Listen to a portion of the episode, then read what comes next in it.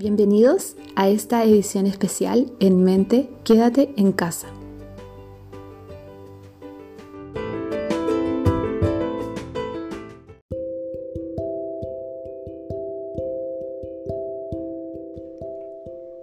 La Organización Mundial de la Salud coloca a Chile entre los países con mayor carga de morbilidad por enfermedades psiquiátricas en el mundo.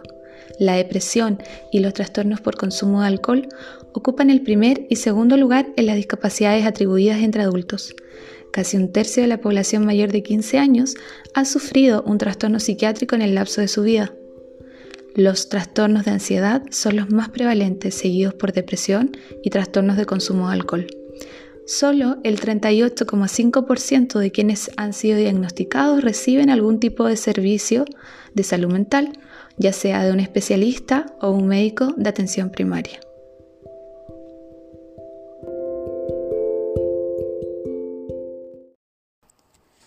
Hola a ti que estás escuchando este podcast, bienvenido a un nuevo episodio de En Mente, edición especial Quédate en casa. Hoy día me encuentro con el médico Cristian. Hola Cristian, ¿cómo estás? Hola, ¿todo bien? Buenas noches. Gracias por haber aceptado esta invitación. Hoy día queríamos conversar con algo bien importante, yo creo que es sobre salud mental. Por eso invité a Cristian. Me gustaría que Cristian se presente, cuéntanos un poco a los auditores a qué te dedicas, un poquito sobre ti. Ya. Bueno, mi nombre, tal como lo dijiste tú, es Cristian Flores, tengo 27 años. Eh, básicamente me he criado toda mi vida acá en el Valle de Aconcagua, soy sanfelipeño. He estudiado en varios colegios de la zona y posteriormente estudié en la Universidad de Chile en Santiago Medicina. Egresé el año 2018 y desde el 2019 ingresé a un programa del gobierno que se llama Médicos en Etapa de Destinación de Información, que en el fondo es un programa que busca cubrir varios centros a nivel país, en distintas regiones del país, a lo largo todo del país, y eh, que son regiones en las cuales se necesitan profesionales, y a través de, esta, de este como, en el fondo, como un cierto contrato, busca que nosotros brindemos atención a las zonas más vulnerables y que después de un cierto tiempo, que por lo general son entre 3 a 6 años, uno pueda postular a una financiación de su especialidad. Ahora, dentro de este programa, yo fui asignado a la zona de Putaendo y me desempeño básicamente en dos hospitales, en el Hospital Psiquiátrico de Putaendo, Filipiner, y también en el Hospital de San Antonio de Putaendo, que es un hospital de mediana complejidad. Súper. Y eso a grandes rasgos. Genial. Entonces, hoy día lo que vamos a hablar es sobre salud mental, ¿no es cierto? Sí. A propósito de lo que estamos viviendo, de la situación de la pandemia que tenemos y, y, de que estamos todos, o en realidad los que podemos, enclaustrados y el resto que lamentablemente tiene que seguir con, con los trabajos, salen a las calles, pero aún así la situación no es normalizada para nada. Entonces, ¿cómo nos está afectando? Partamos un poquito, Cristian, por saber eh, qué es salud mental. Ya, perfecto. Eh, mira, antes de partir con la definición, tomar un poquito tus palabras y decir que yo creo que cobra mucha relevancia en lo que está pasando en el contexto nacional al de esto, porque la salud mental siempre ha sido un problema silencioso, o sea, es una enfermedad que aqueja al ser humano, pero no es como las otras enfermedades que por lo general uno ve síntomas bien exteriorizados, como, no sé, por ejemplo, eh, lo que está pasando ahora con tos, fiebre, etcétera. Eh, son problemas como más, mucho más silenciosos y que se tienden a, tenemos la cultura de esconder estos trastornos mentales y también condiciones mentales por lo general. Entonces yo creo que es un tema bien delicado y que, tal como mencionaste tú, en situaciones de estrés como esta pandemia, suele cobrar más importancia. Mm. Eh, bueno, salud mental. Salud mental es un término bastante grande. Me gustaría enmarcarlo en qué es salud, para empezar. Salud, la definición como más certera y la que más nos gusta a nosotros como profesionales de la salud, es usar la que tiene la OMS, que habla sobre un completo bienestar tanto social eh, como biológico y también mental. ¿ya? O sea que ya desde la, la definición misma de lo que es salud, la OMS, que es una de, las de las organizaciones más grandes, eh, ya incluye la salud mental dentro de este bienestar completo del ser humano. Y a su vez, eh, la salud mental es aquel bienestar psíquico activo en el fondo, no solamente la ausencia de enfermedades, sino que una sensación de bienestar del ser humano la cual le permite a este desarrollar todas sus potencialidades, ¿ya? O sea, desenvolverse bien en su familia, en sus relaciones de pareja, en su trabajo, en sus metas y también aportar a la comunidad, ¿ya? Eh, eso a grandes rasgos sería lo, a qué nos referimos cuando hablamos de salud mental. Cristian, es bien grande la definición porque como tú dices, involucra cómo de repente nos comportamos como personas en, una sociedad, como tú decís, con la familia, con la pareja, en el trabajo. Entonces me hace pensar que todos tenemos algún problema con algo de salud mental no, no, no tan equilibrada. Cuéntanos entonces cómo estamos los chilenos con respecto, no con el contexto pandemia, porque eso lo vamos a hablar luego, sino como cómo estamos en, en Chile con respecto a la salud mental, ya que engloba tantas cosas. Ya. Mira, eh, tomando un poquito tus palabras también, tal como tú dices, eh, efectivamente los problemas de salud mental, que no necesariamente son enfermedades graves, son mucho más frecuentes de lo que uno cree, y mm. tal como lo habíamos hablado recién, son silenciosas. Yo creo que todos estamos cercanos o nosotros mismos alguna vez en nuestra vida hemos pasado por algún tipo de condición mental eh, que en el fondo obstruye o obstaculiza nuestras condiciones de cómo nos, desenvolvemos en nuestra vida, ¿ya? Y también sumado a esto que es en Chile, bueno, y en muchos países del mundo, no solamente en Chile, es, es, muy, es un tema muy mal visto hablar de, de, las enfermedades mentales, tanto de uno de la familia, porque hay una especie de, tabú respecto al tema.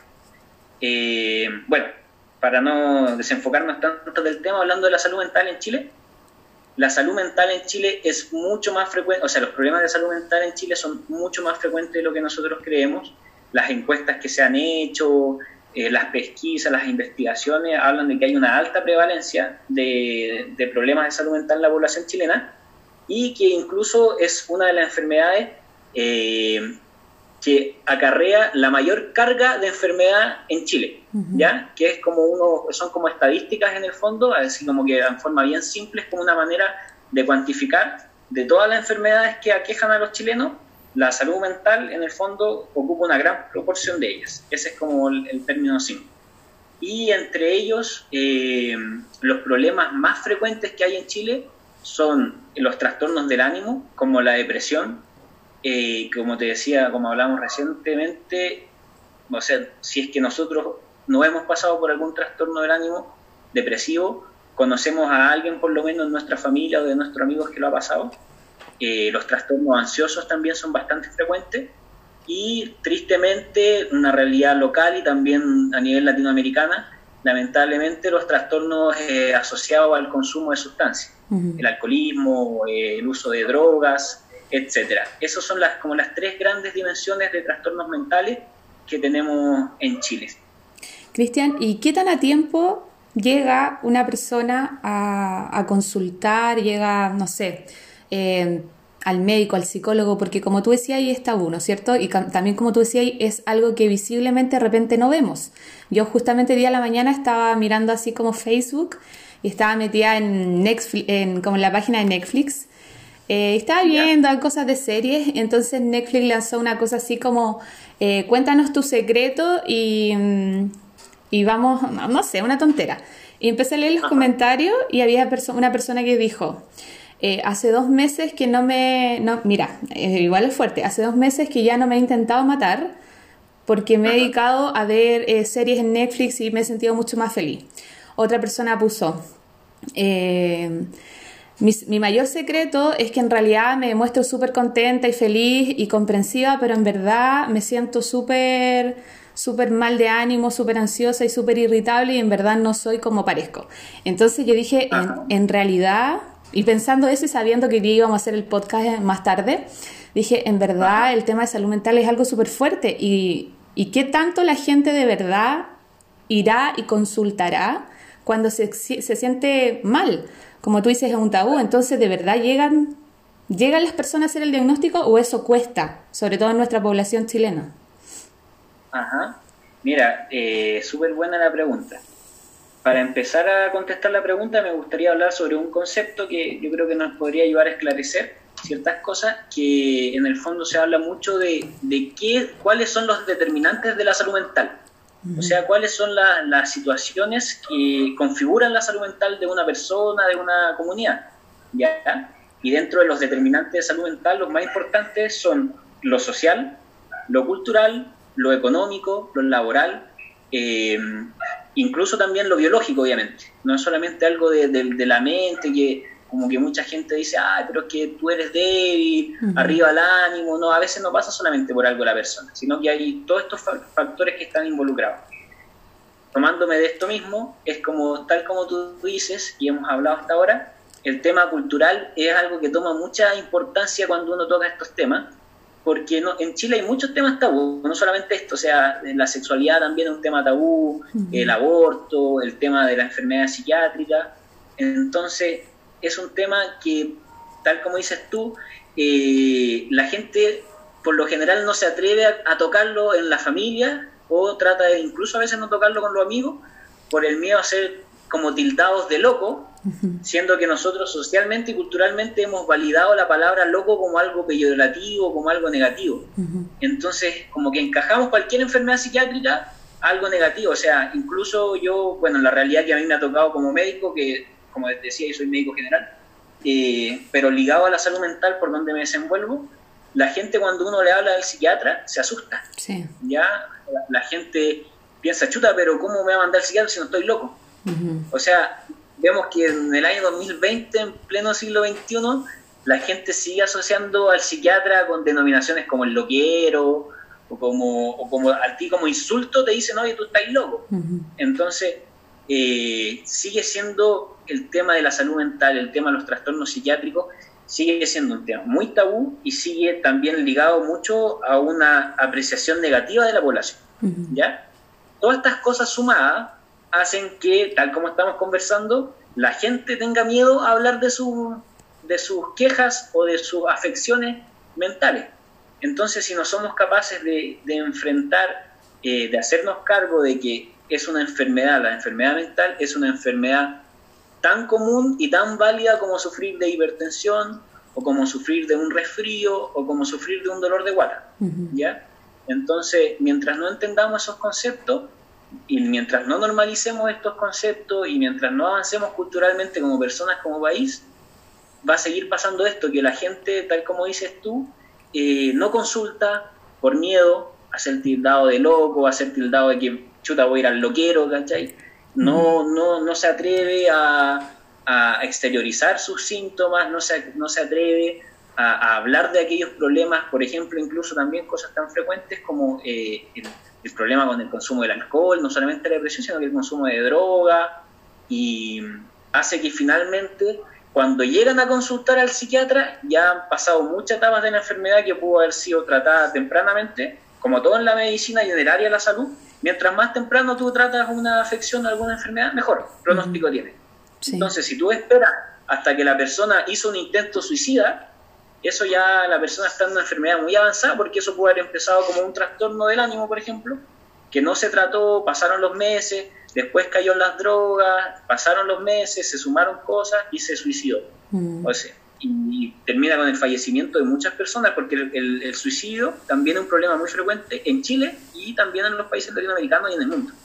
Entonces, eh, yo creo que hay que avanzar hacia eso hacia, tal como dices tú, este problema de no hablar las cosas, de que es una enfermedad silenciosa, a tratar de transparentar, a tratar de romper este tabú, a tratar de, normalizar los síntomas psiquiátricos, de que es normal que una persona sienta angustia, de que es una, por ejemplo, la depresión, que es una enfermedad tan frecuente, y la gente se ahoga y se ahoga y se ahoga en, mares de angustia, son enfermedades que tienen tratamiento, que tienen seguimiento y, y que tienen buen pronóstico cuando son tratadas tempranamente. Entonces yo creo que tal como te decía, habla un poco que es un tema complejo también, porque hay que tratar de, verlo desde todas estas aristas que hablábamos recién, desde la determinante, determinantes de la salud mental, que es romper esta cultura, es también hablar las cosas más abiertas socialmente, tiene que ver también con lo económico, por ejemplo, solamente así como de pasar, es difícil que una persona por ejemplo, o sea, hay tantos determinantes de la salud mental que, por, por ponerte este ejemplo, es difícil una persona que trabaja de 8 de la noche hasta las 10 de la noche, 11 de la noche, por un sueldo miserable, y llega a su casa a puro dormir y aún así eh, su familia pasa necesidades, la persona pasa necesidades, es difícil esperar que esa persona tenga un bienestar mental. Sí. Entonces ahí tú ves cómo diferentes determinantes afectan directamente a la salud mental. Tiene que ver también como la calidad de vida que tenemos. Como tú decís, la cantidad de horas que uno tiene que trabajar, eh, cómo son de repente los ambientes laborales, que no, no todos los ambientes laborales son buenos, también cómo son las familias. Eh, me hacía sentido cuando tú mencionabas el tema de normalizar, porque como he escuchado muchas veces como gente que ya se siente mal, pero no, no, no estoy bien, y como que se trata de convencer en vez de buscar ayuda. Eh, o a veces en las familias, cuando, como tú dices, es tan tabú o tan negativo decir que en verdad uno se está sintiendo diferente, se está sintiendo mal, algo lo está teniendo angustiado y esa angustia no pasa. Y, como decirle a la familia de repente es como fuerte, entonces mejor no lo digo, me quedo callado y mejor me lo aguanto solo. Entonces pienso que todas esas cosas como sociedad, como familia y como país que de repente está en desarrollo, genera que tengamos aún más problemas con el tema de la salud mental porque, como tú dices, no lo consideramos como una patología más que tiene que ser tratada. Y frente a eso, ¿cuáles serían entonces, para nosotros como ciudadanos, em, aquellos factores o, aquellas banderitas rojas que nos digan cuándo de verdad tenemos que consultar, cuándo tenemos que ir a un especialista. ¿Y a qué especialista? Porque, como tú dices, suena como fuerte de repente ir al psiquiatra, ¿por qué? Entonces ya, se saltan de repente eh, profesionales de la salud y no sé, pues voy donde la, no sé, la tarotista, a, que, a que ella me diga si me va a ir bien en la vida, no sé o, hay que, o van al psicólogo, pero ¿a dónde hay que recurrir y cuándo tengo que recurrir? ¿Cuándo me está pasando algo y tengo que saber que realmente tengo que ir a buscar ayuda?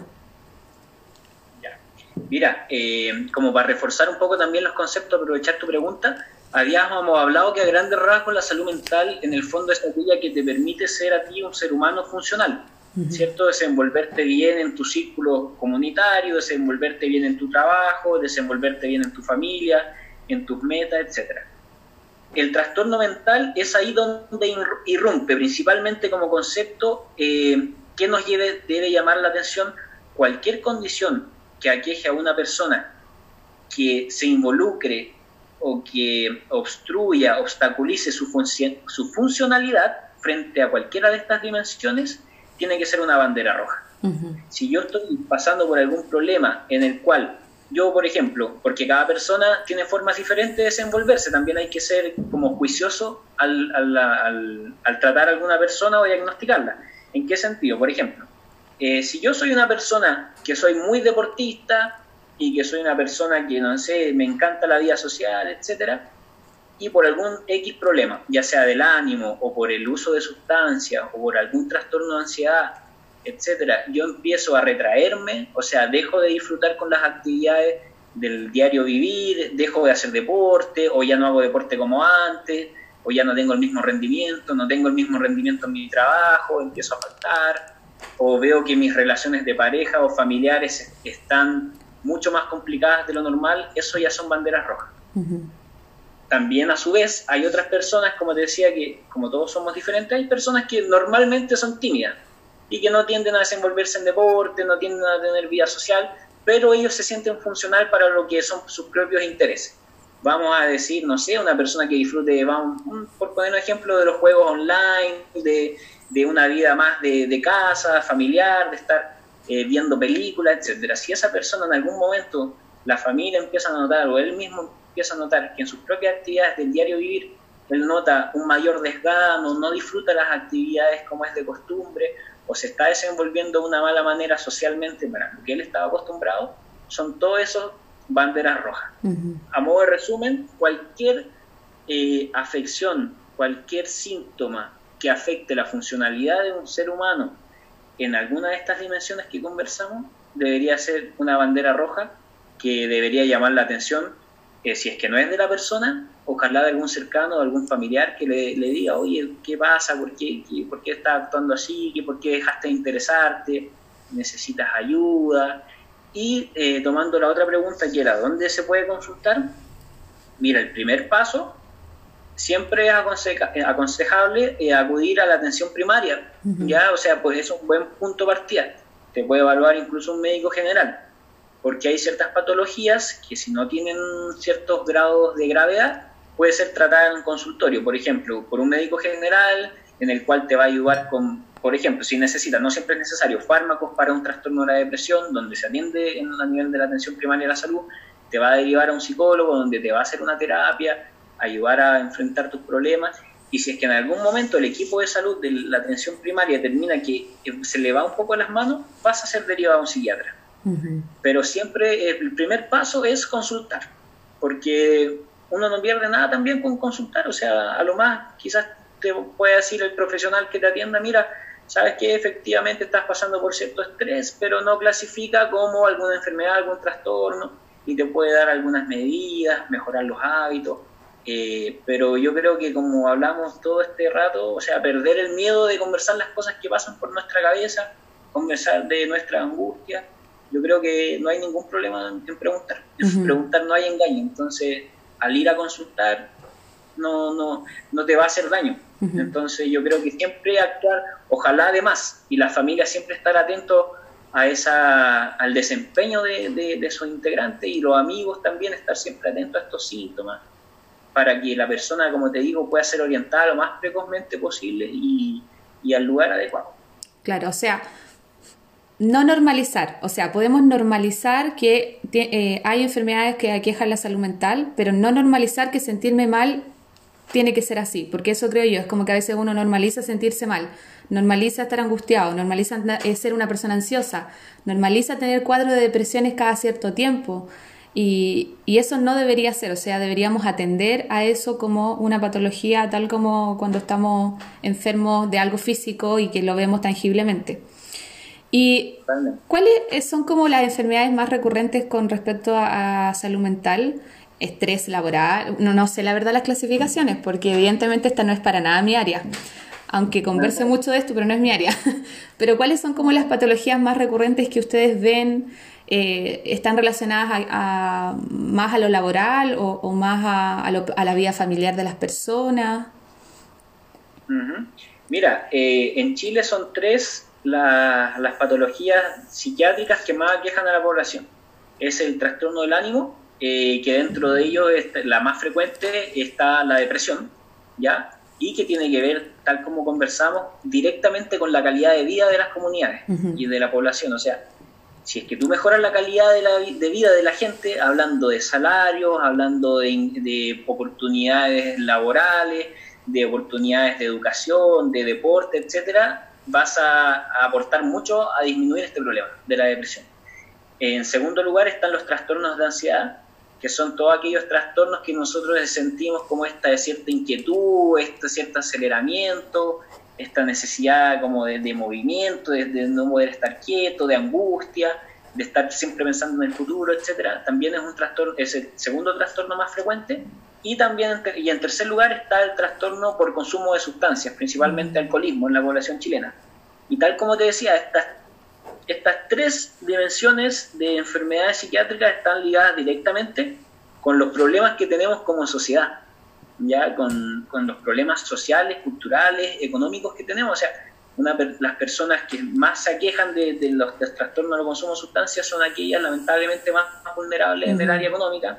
Y así también la depresión, eh, la depresión y la ansiedad también aquejan principalmente a la gente eh, que tiene más vulnerabilidad económica. Entonces, en la medida en que nosotros avanzamos como país en todas las dimensiones, como te mencionaba anteriormente, vamos a ser capaces también de mejorar nuestros índices de salud mental en Chile. De ahí la importancia de que, como todo en, salud, eh, sea un trabajo intersectorial, un trabajo de políticas públicas en el fondo. No solamente un cambio cultural, también un cambio que tiene que ver con políticas públicas. Eh, que ya estamos hablando de algo súper macro, pero para hablar de salud mental y hablar de salud en general, uno tiene que hablar de los determinantes, porque son todos aquellos factores externos que están constantemente generando esta sincronización con un ser humano y que van a determinar su bienestar o su malestar. Sí, es, como igual complejo como tú lo mencionas, porque tú me decís tiene que ver también con políticas públicas, con el tipo de país en que estamos. Eh, yo pensaba ya, si uno me ha, o sea, yo creo que todos hemos tenido algo en cuanto a nuestras emociones.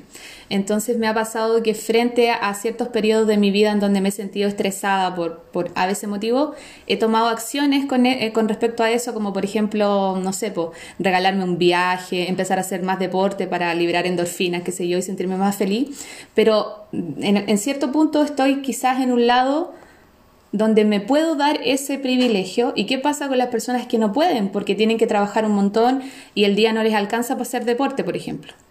O donde no tienen la plata para pegarse ese viaje de, no sé, dos días porque tienen, que, tienen otro, otros gastos. Entonces digo, en realidad es complejo también buscar formas en donde uno pueda eh, tener un concepto de sanología y, cuidar su salud mental eh, frente a tener momentos en donde uno pueda estar liberándose y, estar un poco más tranquilo y más relajado. ¿Cuáles son entonces los tratamientos, no solamente farmacológicos, que existen para estas personas, pensando en cómo es nuestra población y que no estamos en estos países donde las cargas laborales son menores, donde, donde porque yo pienso, la carga laboral, sobre todo ahora, es súper heavy. O sea, uno salió del trabajo, pero de seguir recibiendo correo, tenés que seguir como pegado en el trabajo, entonces como que no se acaba nunca.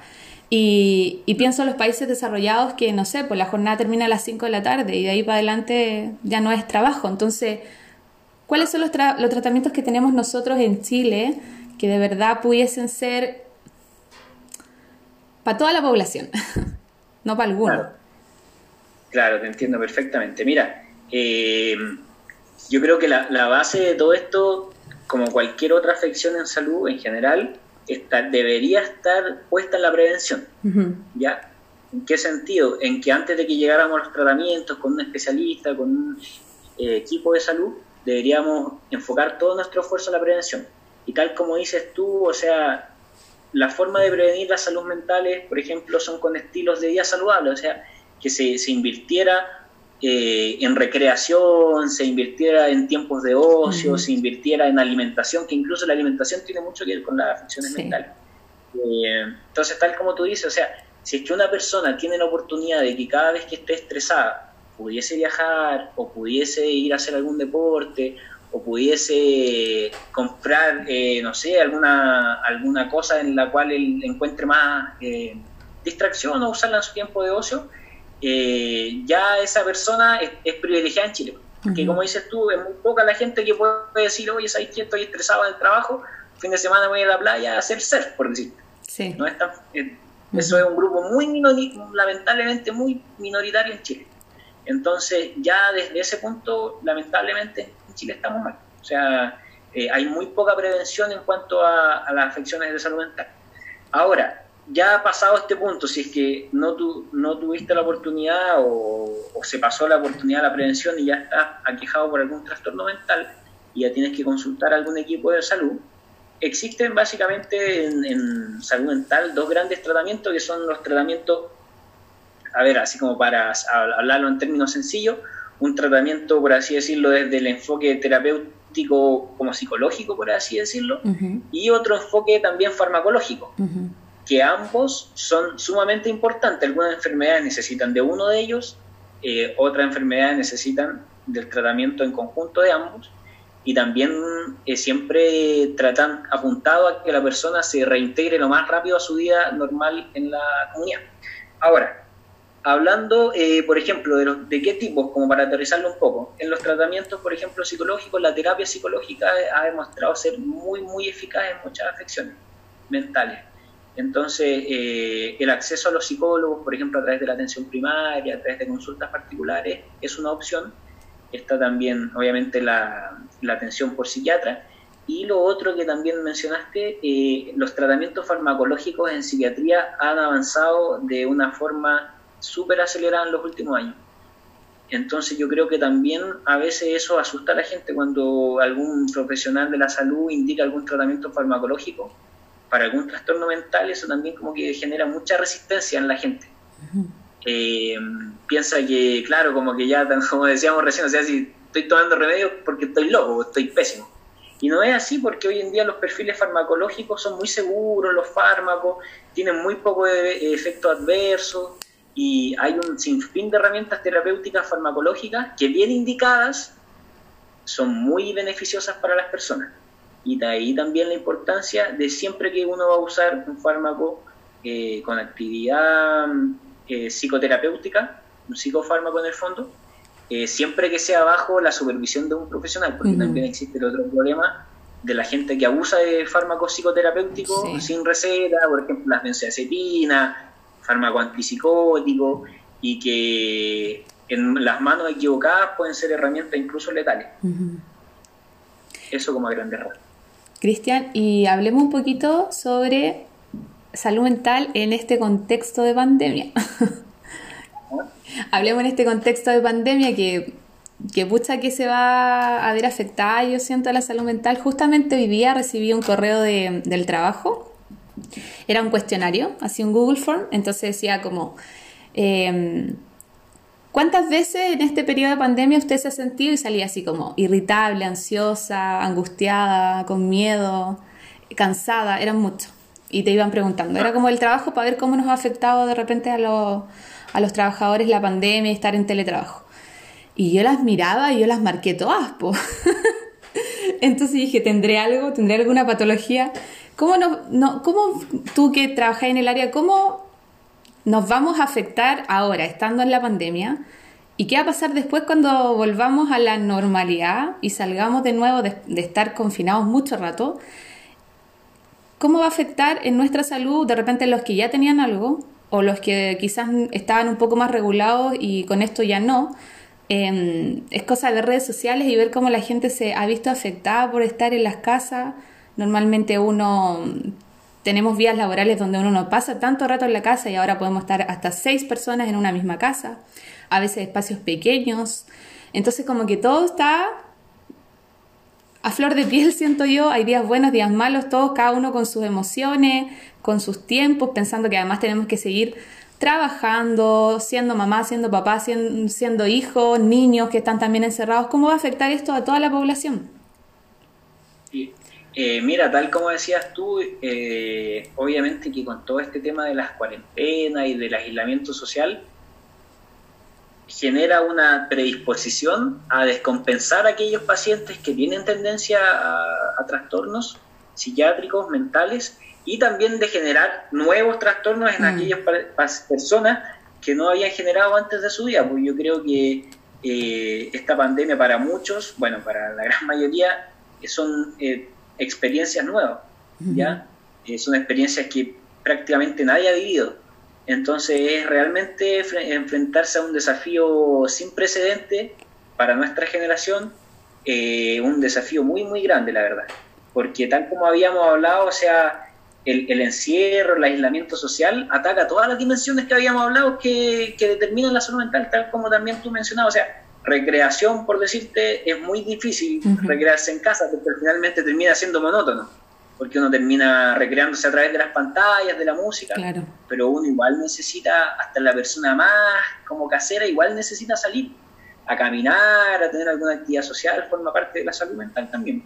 La parte de la alimentación, o sea, estamos en la casa igual estar en la casa genera ansiedad, estar todo el día eh, dándose vueltas, y uno también empieza a alimentarse peor, empieza a subir de peso, empieza a elegir peores comidas, empieza a tratar de como llenar esos vacíos de entretención o, de, como de ciertas ausencias a través de la comida. Pues entonces, eso genera más ansiedad y la mala alimentación a su vez también afecta más la salud mental. La parte laboral también dimensional, o sea, hay gente que ha perdido el trabajo con esto hay mm. gente que, o que el trabajo del teletrabajo no es lo mismo obviamente que el trabajo en in situ, porque uno también in situ hace relaciones personales, se recrea, hay, por decirte, paseos en el trabajo, etcétera, y toda esa actividad social que está ligada al trabajo se ha perdido. Y eh, hablando de la parte, por ejemplo, económica, mucha crisis económica, yo estaba leyendo el otro día, en las proyecciones como estadística hablan que probablemente Latinoamérica se pueda eh, volver a poner en pie económicamente hablando el 2022, o sea, se viene una crisis económica igual potente. Y respecto también, como dices tú, a las relaciones interpersonales, pues yo creo que, todo, todo, o sea, uno puede estar muy enamorado de una persona, pero hace bien tener su distancia. Entonces, en esta, en esta situación en la cual tú tienes que estar encerrado en la casa y estar ahí con tu familia o con tu pareja, eh, todo el día, eso también genera que, las emociones estén más a flor de piel. Ahora, ¿qué medidas también se pueden tomar? Eh, también respecto a lo que yo he leído y he escuchado. Em, dentro de lo posible, sabiendo que también es difícil y sabiendo que es un desafío inédito para todos nosotros, yo creo que siempre tratar en lo posible de mantener, aún estando en casa, los hábitos saludables. Eh, yo creo que esa es, como hablábamos recién de la prevención, yo creo que esa es una medida a la cual todos deberíamos apostar, que son medidas sencillas, pero que marcan una diferencia. Por ejemplo, tratar de mantener en lo posible la higiene del sueño, o sea, eh, de dormir relativamente temprano cuesta, porque uno no está con una actividad, entonces cuesta quedarte dormido. Eh, obligarte en lo posible a levantarte temprano, porque si uno se levanta todos los días, que igual eso es algo normal, estando en casa te levantáis a la una, a las dos de la tarde, y obviamente tu día se va a correr y en la noche vas a estar despierto toda la noche, y el mal dormir genera ansiedad, genera angustia, en la noche uno empieza a pensar cosas en el silencio, empiezan a aparecer síntomas. Eh, por ejemplo, la higiene del sueño tratar de mantener también una alimentación saludable, o sea, ya está bien en la casa, que no esté en la casa y poder comer cosas ricas, pero tratar de no irse también al otro extremo, de comer mucha galleta, mucha bebida, mucho, tomar mucho café, tomar mucho té, que todo eso también tiene que ver con, con sensaciones de malestar. Y en lo posible de tener alguna cierta recreación dentro de la casa, o sea, si es que uno pudiera hacer algún ejercicio o alguna, ejemplo, a las personas que les gusta el yoga, la meditación, también poder eh, no olvidarse de esa parte, pues no solamente estar viendo tele o estar viendo series o películas, porque la exposición a, las pantallas por lo general también genera un estrés, que también es algo medio silencioso, pero el estar todo el día en el celular, eh, el estar todo el día viendo noticias, te genera ansiedad, angustia, entonces tratar de, de, no sé, de, como te decía, si es que a la persona le gusta yoga, si le gusta hacer ejercicio funcional, si es que puede eh, hacer alguna rutina. Hay tantas cosas en YouTube también que uno puede acceder. Eh, entonces, tratar de mantener cierto, y, por último, tratar de mantener cierto horario, o sea, mantener, por ejemplo, eh, escucha, ya me levanto en la mañana, tomo desayuno, voy a hacer un poquito de actividad física, voy a ver una película, después almuerzo, hago algo en la tarde, me ocupo en alguna cosa, en el trabajo, en el estudio, tratar de mantener cierto horario, porque cuando uno también se desorganiza, como la, en la vida en general, eh, eso también te genera mucha ansiedad y mucha angustia. O sea, estar todo el día como chuta entre que me levanto tarde, estoy viendo las noticias que la situación en el país está cada vez peor, mm. eh, me alimento mal, no estoy durmiendo bien, eh, no estoy haciendo deporte, estoy comiendo de forma horrible. Entonces ya estamos todos pasando por una situación estresante y estamos agregando más carga todavía. Entonces, dentro de lo posible, tomar estas medidas que uno pudiera verse beneficiado. sí, y también yo creo que es importante eh, que como familias de repente respetar los espacios privados del otro, eh, porque eso es importante. O sea, yo lo he visto viviendo todos, mi familia es grande y de repente como que necesitamos estar como solos, no como con todas las personas, tener un espacio aunque sea pequeño en la casa, un momento como de intimidad y, y con mi hermana siempre hablamos porque nosotras tratamos de hacer yoga y cosas como para como para estar relajadas o, hacer algo de algo que ella lo que dice es como que nos traiga al presente. Y los trabajos de respiración que son tan importantes porque eso como que te lleva al presente de verdad y no estáis como pensando en que tengo que trabajar, que tengo que hacer esto, esto, otro, que, o sea, hacer cosas que de verdad nos lleven como a conectarnos con este momento, con nuestro ser y que eso nos haga de alguna manera regalarnos un momento solo para nosotros es como la manera que podemos encontrar estando todos en casa y, con los diferentes tamaños que tienen las casas, que también eso yo he pensado, o sea, ¿cómo es estar en un departamento, por ejemplo? O sea, eso debe ser súper, súper difícil. O con niños chicos, que no es mi realidad, yo no estoy con, niños pequeños, pero me imagino cómo, cómo divertir a un niño pequeño que está acostumbrado a ir al colegio, a ir al parque y de repente tiene que estar solo en su casa.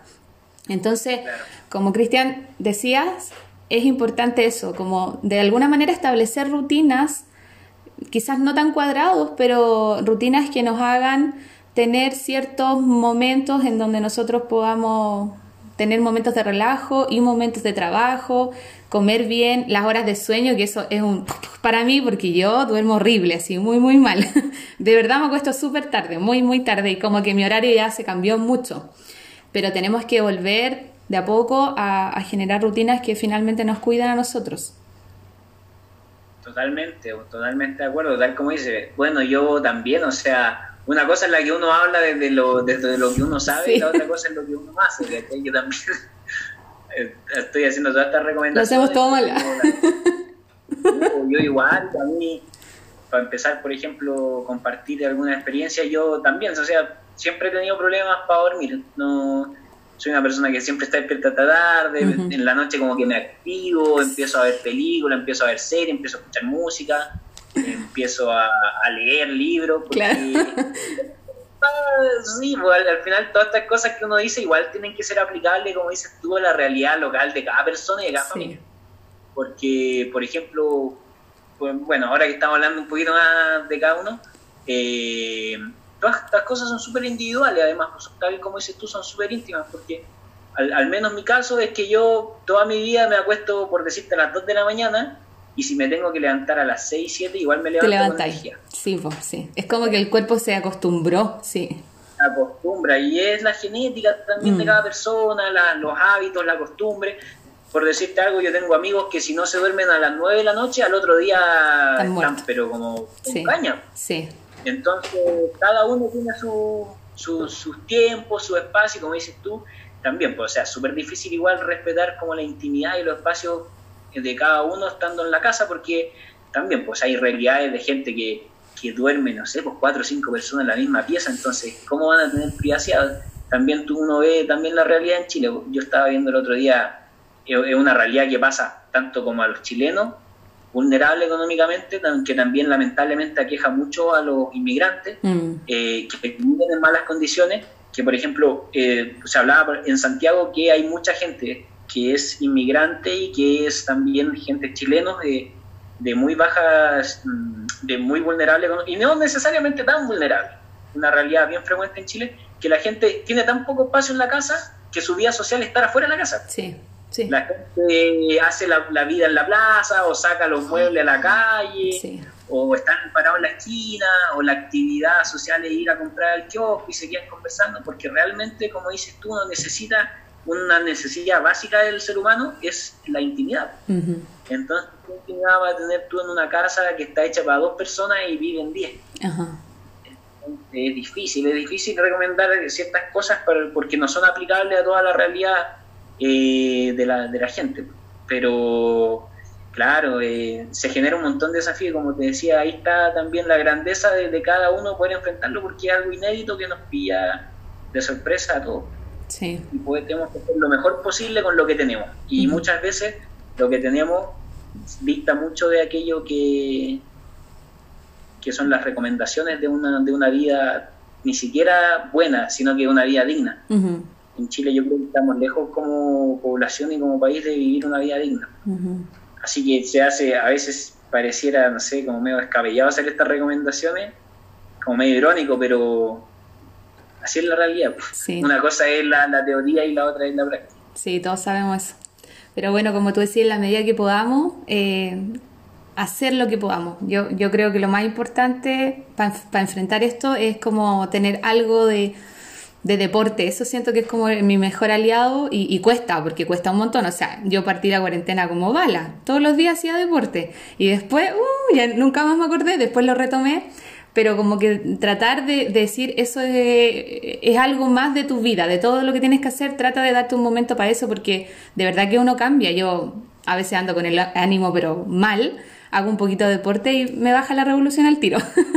Entonces es algo importante y, además no solo para uno, también para la familia, porque cuando uno está, ay, así como, como que cualquier cosa te ofusca, estáis afectando a tu familia, al que está al lado tuyo, que de repente está bien o está equilibrado y tú lo desestabilizáis con, con esos cambios de ánimos que podamos tener.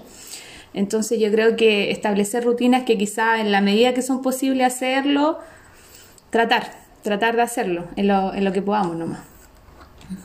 Y mira, estoy totalmente de acuerdo contigo. Yo, mira, yo creo que también hablando ya desde, lo, desde el ámbito personal, yo no soy ni un, estoy lejos de ser eh, un atleta. No, igual, lejísimo.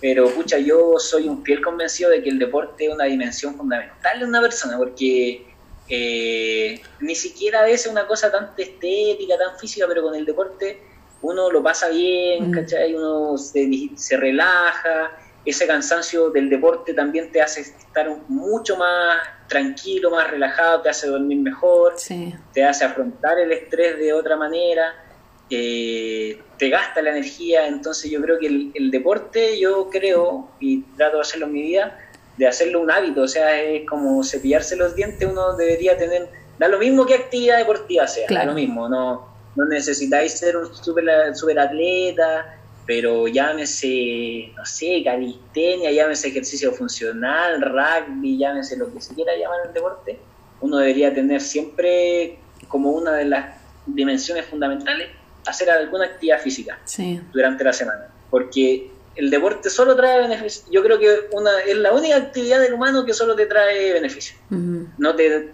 el deporte no, no, trae nada negativo, nada, nada, nada, nada. Entonces, algo tan positivo y algo que, basta, como dices tú, con la motivación. O sea, si uno tiene ganas, cualquiera en su casa eh, puede hacer un par de flexiones, un par de abdominales, hacer ciertos ejercicios funcionales en casa. Hay muchísimos videos sobre eso, mm. con pocas herramientas también. Yo en lo personal ahora con este tema de la cuarentena también, pues como que he tratado de armarme de todas las, juntar todas aquellas cosas que tenía así como escondidas, esas mancuernas viejas que habían sí. alguna vez, usarlas para hacer ejercicio pues, y todos los días trato de, hacer ejercicio. Porque a mí en lo personal y la gente que conozco y bueno, la evidencia también habla de eso, para mí el deporte es algo casi que es sagrado, todos los días. Sí, y mucha que yo, yo creo que lo que más me dolió fue eso, como perder el ir, porque yo me, me, gustaba ir al gimnasio, al principio no obviamente, pero ya después me empecé a acostumbrar. Y como tú decís, es porque también uno está con otras personas, porque salís de, de lo que estáis haciendo todo el día y estáis como enfocado en otra cosa, sociabilizáis. Y con esto fue como, no, ya se, se paró todo, o sea, ya no socializo, entonces me tengo que hacer como el ánimo sola, pero bueno, de poquito, ahí no sabemos cuánto nos falta de esto, así que tenemos que manejarlo de la mejor forma, como tú decías, cuidar nuestra salud mental desde la prevención y ahora quizás va a estar difícil, pero tenemos que tratar de ahí de, hacer todas las cosas posibles como para cuidarnos. Así es que estamos llegando al final de este podcast. Quiero agradecerte, Cristian, por haber aceptado esta invitación, por haber hablado de este tema que yo creo que va a ser muy importante para todos los que están escuchando el podcast sobre cómo cuidarnos y cómo enfrentar, no solamente en momentos de pandemia, sino que en la vida, lo que es nuestra salud mental. Así que muy agradecida de, de todos tus conocimientos con nosotros. Muchas gracias. Gracias a ti, Daniela, por la oportunidad. Desde que apareció, me pareció una muy buena idea y muy interesante. Eh, te felicito por el, el, podcast, por el programa, y encuentro que tu iniciativa, he estado viendo también tus podcasts, y encuentro súper bonita tu iniciativa y tu motivación de poder hablar de, estos temas que, en ninguna parte comunicacionalmente se le dan importancia y que son tan trascendentes para todos. Porque en la tele, en la radio, en la tele, en el computador, eh, siempre viven desde, desde aquello que genera luces, de aquello que genera eh, en el fondo entretención que a todos nos gusta igual, pues yo tampoco me hago el intelectual, pero eh, también darle espacio para estos temas que son de salud en general.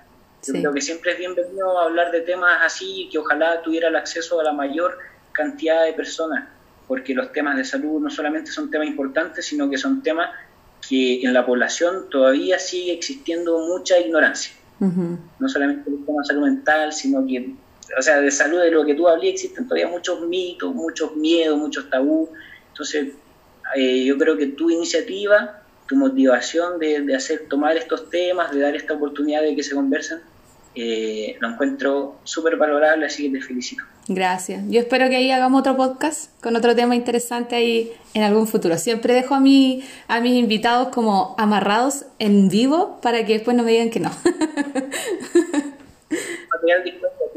cuenta con ello. Ya, genial. Bueno, así damos fin a este podcast. Esperamos que les haya gustado y esperamos sus comentarios en redes sociales. Así es que que estén muy bien. Adiós.